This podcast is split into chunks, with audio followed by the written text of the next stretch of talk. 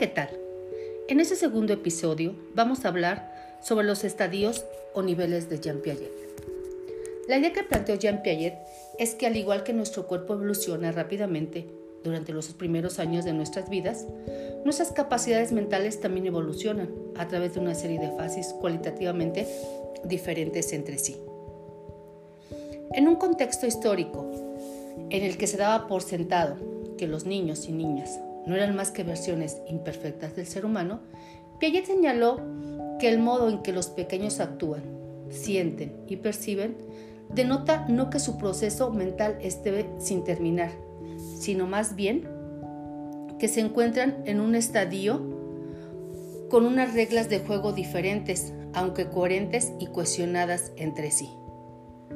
Es muy posible caer en la confusión de no saber si Jean Piaget describía etapas de crecimiento o de aprendizaje, ya que por un lado habla sobre factores biológicos y por el otro de procesos de aprendizaje, que se van desarrollando a partir de la interacción entre el individuo y su entorno.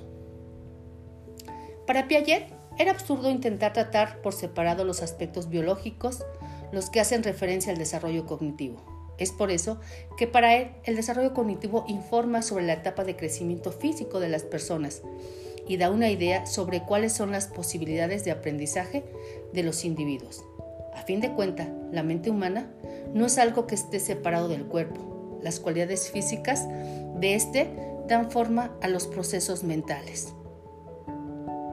Jean Piaget clasifica en niveles o estadios las etapas del desarrollo.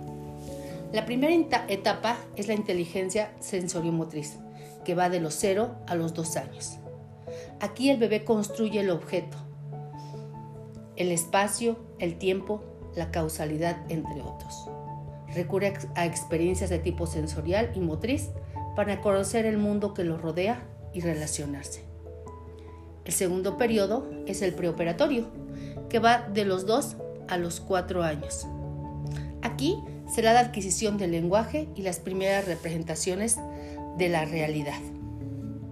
En el tercer nivel o estadio nos habla sobre las operaciones concretas, que va de los 6 a los 7 años.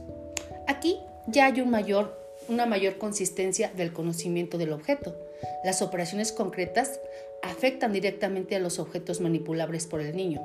Tienen que estar ligadas al presente inmediato el niño tiene ya aquí la capacidad de analizar, de relacionar operaciones mentales y de usar la parte lógica.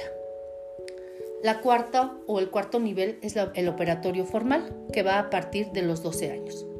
Aquí el niño puede razonar con hipótesis, además de objetos. Puede formular un conjunto de explicaciones posibles y luego someterlas a pruebas para realizar su confirmación empírica. Se le ha objetado a Piaget que la estructura no existe en la mente del niño, sino solo en la mente del psicólogo. Y él responde que define una estructura como algo que el niño debe saber.